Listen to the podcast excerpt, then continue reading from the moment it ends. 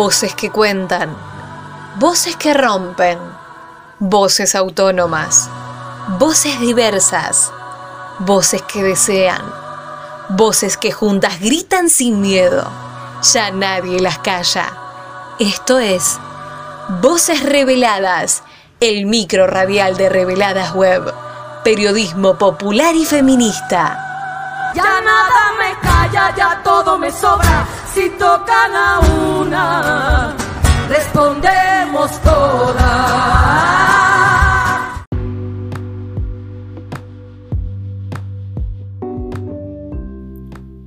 Santa Fe cuenta desde el 27 de mayo pasado y por primera vez en su historia con un Ministerio de Igualdad, Género y Diversidad. Un paso importante para generar políticas públicas efectivas contra los distintos tipos de violencia de género frente a los altos índices de femicidios que tiene la provincia y las desigualdades estructurales que enfrentan mujeres y disidencias en el día a día.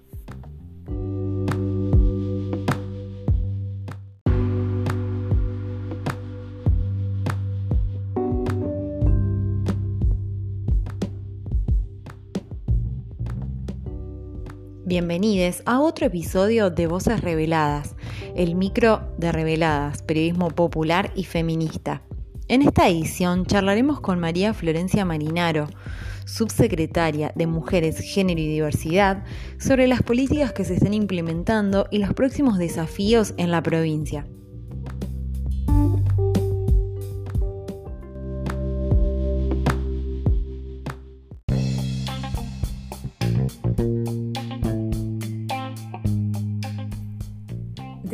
Diciembre de 2019, Argentina cuenta por primera vez en su historia con un Ministerio de Mujeres, Género y Diversidad. En Santa Fe, por su parte, se creó la Secretaría de Estado de Igualdad y Género, que pasó a ser ministerio a partir del voto favorable de la legislatura santafesina al proyecto del oficialismo. Uno de los principales problemas que deben afrontar las gestiones, al igual que el resto de las dependencias del Estado, fue la crisis derivada de la pandemia. En el caso de las mujeres disidencias, el quédate en casa significó en muchas ocasiones un recrudecimiento de la violencia. El contexto de aislamiento en los hogares y por otro lado de separación de vínculos afectivos y de amistades no es lo mismo para las mujeres que sufren violencia machista y se ven obligadas a permanecer en sus domicilios con sus agresores.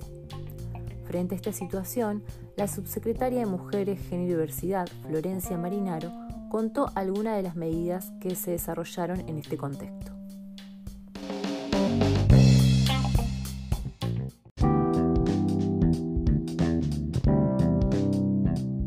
Lo primero que hicimos fue declarar como servicio esencial el sistema de protección integral contra las violencias, un poco prediciendo que, que iba a pasar con que las mujeres estén obligadas o forzadas a convivir con sus agresores dentro de sus hogares. Siguiendo un poco los lineamientos del Ministerio de Mujeres de Nación y organismos internacionales, declaramos como servicio esencial, enseguida se, nos pusimos en contacto con el Poder Judicial para poder eh, realizar las gestiones de las medidas autosatisfactivas, sean de distancia, exclusión del hogar, eh, vía online. Bueno, solamente ha sido en Santa Fe y en Rosario y en el resto de las localidades fue un trabajo muy artesanal, ¿no? Viendo cuáles eran los juzgados que, que se venían, que se iban abriendo y, y poder también solicitar Poder Judicial que no todo se centra en Rosario y Santa Fe. Y esto digo un trabajo muy artesanal porque nadie nunca gobernó ni convivió con una pandemia como la que estamos viviendo.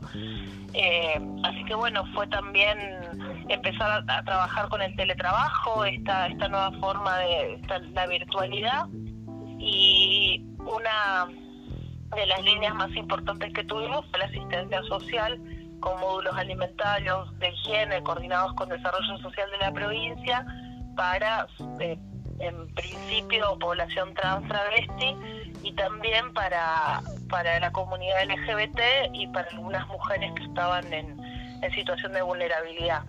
Realizamos traslados interprovinciales a, a, otra, a otros países, este, con otras provincias, eh, pero bueno, todo eso nos lo permitía la declaración de servicio esencial como en la pandemia. Y eh, la red de casas de protección siguió trabajando como, bueno, habitualmente con algunos protocolos.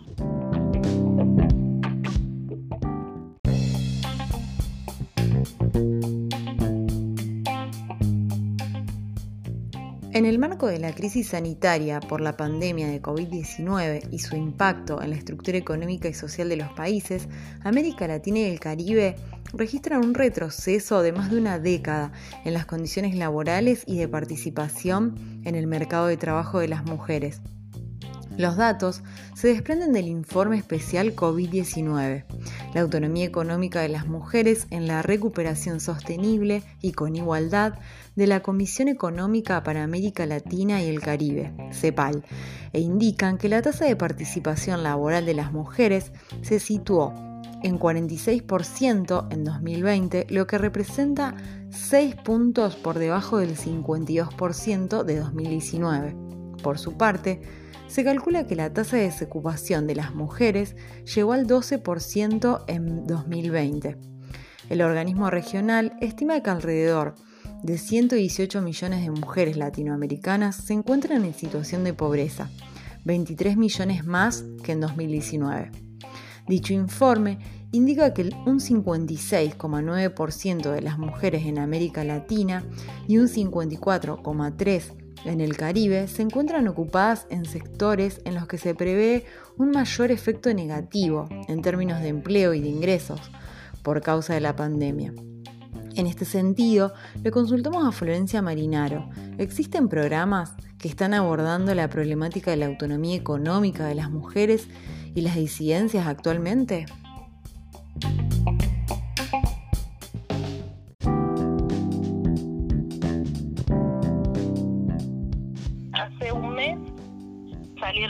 Primeros créditos para mujeres y disidencias de APIMES junto con el Ministerio de Producción de APIMES que es para mujeres y disidencias una línea de créditos con una tasa bajísima entregamos los primeros 30, 40 la semana pasada y esa línea de crédito se va a sostener. Eh, eh, para este año tenemos proyectado poder seguir ampliándola.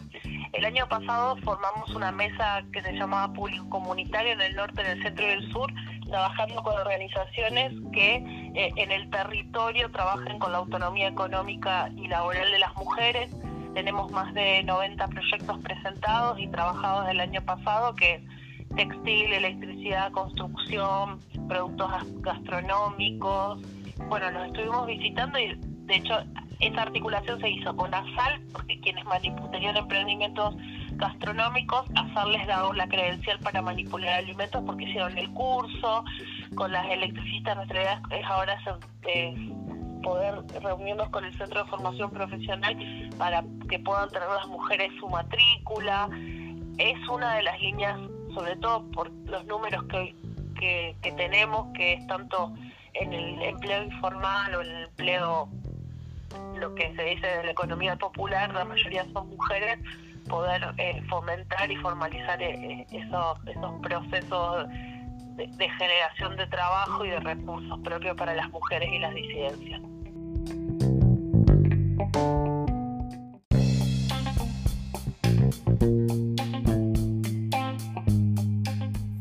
En 2020 se registraron 287 víctimas letales a causa de la violencia machista de las cuales 251 fueron femicidios directos y 36 femicidios vinculados, es decir, personas allegadas a la mujer que fueron asesinadas por tratar de impedir el hecho o quedar en el medio de la línea de fuego, según se desprende del informe de Registro Nacional de Femicidios de la Oficina de la Mujer de la Corte Suprema Nacional.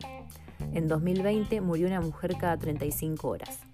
Los casos dejaron al descubierto la falla del Estado en materia de prevención, protección y asistencia para las víctimas de violencia de género. La falta de datos nacionales sobre femicidios generados por parte del Estado es una de las principales demandas de los movimientos feministas. En Santa Fe se anunció la creación del registro de femicidios, travesticidios y transfemicidios. Sobre ello, Marinaro nos decía.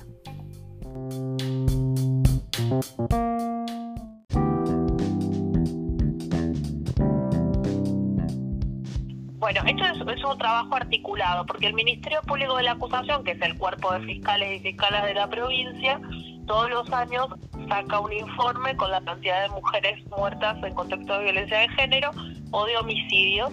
Y lo mismo hace el Observatorio de Seguridad Pública y nosotros teníamos un registro, un observatorio que existía antes en la Subsecretaría de Género, que era con un Excel y tomado de los diarios. Entonces, eh, todos estos meses estuvimos trabajando para triangular la información y vamos a tener este registro donde va a haber información judicial eh, de todo lo que es los expedientes de los fiscales y fiscales que llevan a cabo las causas, también eh, de, los, de, todas las fuentes que alimentan el Ministerio de Seguridad y nosotras con otras fuentes que tienen que ver con la ruta crítica, las vulneraciones sociales, la cantidad de hijos e hijas, si cobran o no la, la ley Renia o ley Brisa de todo el abordaje más integral e interdisciplinario a cargo nuestro. Y además agregamos, eh, con esta perspectiva de diversidad sexual que te decía, la eh, transfemicidios, travesticidios y crímenes por razones de género, que pasa con eh, algunos varones gays o con mujeres por su orientación sexual.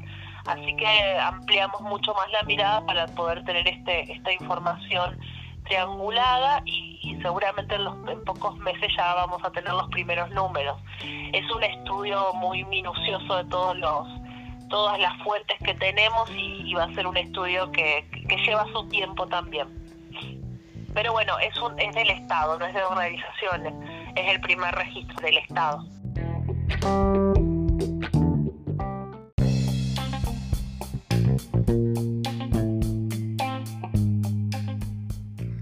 El cupo laboral travesti trans es una política de discriminación positiva que amplía derechos y que dignifica, porque a lo que la mayoría puede acceder, como por ejemplo la posibilidad de alquilar, el derecho a tener un ingreso fijo y contar con obra social, para las personas travesti trans es hasta ahora algo impensable.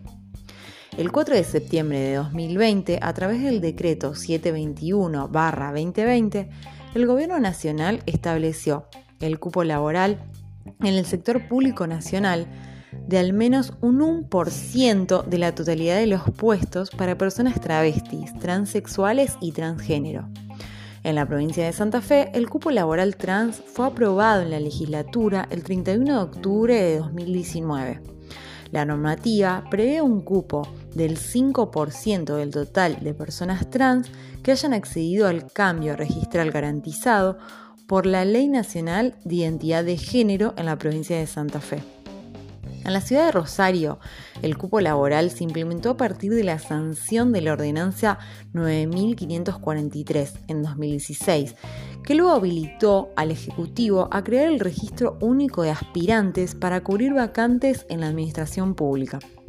Este cambio también fue imitado por la Universidad Nacional de Rosario, al incorporar en 2020 el cupo trans para personal no docente universitario. A la hora de consultarle a Marinaro sobre qué políticas vienen desarrollando en torno a las demandas concretas de la población travesti trans y del cupo existente, nos comentó.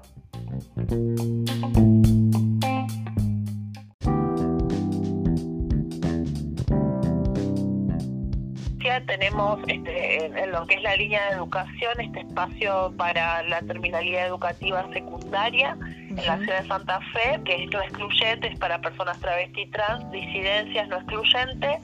Vamos a abrir también en Santa Fe y en Rosario para todo, para el área específicamente para la población trans, travesti, hay un área de acompañamiento de diversidades sexuales donde trabajan equipos interdisciplinarios junto con directamente las personas o si no con los municipios y comunas y allí se hacen abordajes interdisciplinarios, ya sea para la cuestión social, laboral.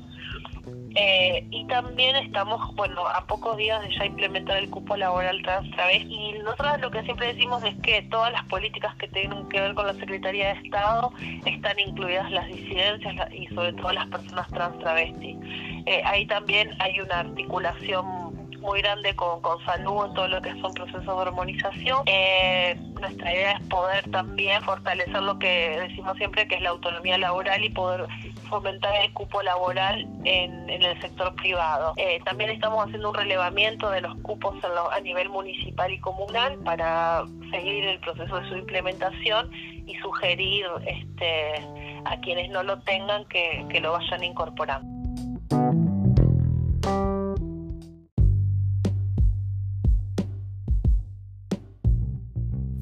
La creación del Ministerio de Igualdad, Género y Diversidad en la provincia de Santa Fe representa un paso importante en la ampliación de derechos. Será tarea de este nuevo espacio avanzar en los próximos meses en la aplicación de un presupuesto que contemple las realidades de mujeres y ciencias de todos los territorios de la provincia y lograr la transversalidad de las políticas públicas.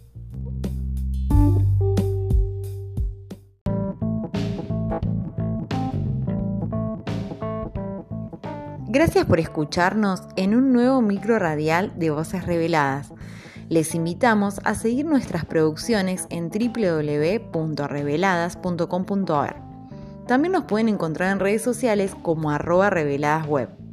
Fuimos Julieta Avirondo y Paula Pacinato, parte del equipo de Reveladas Web, periodismo popular y feminista.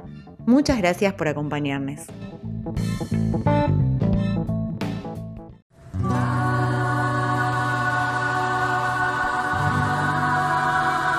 Esto fue Voces Reveladas, el micro radial de Reveladas Web. Nos volvemos a encontrar con más periodismo feminista y popular. Podés escuchar este micro y todos los demás en bichosraros.com.ar o descargate la app de la radio. También los encontrás en reveladas.com.ar y en nuestro canal de Spotify. Retiemblen sus centros la tierra al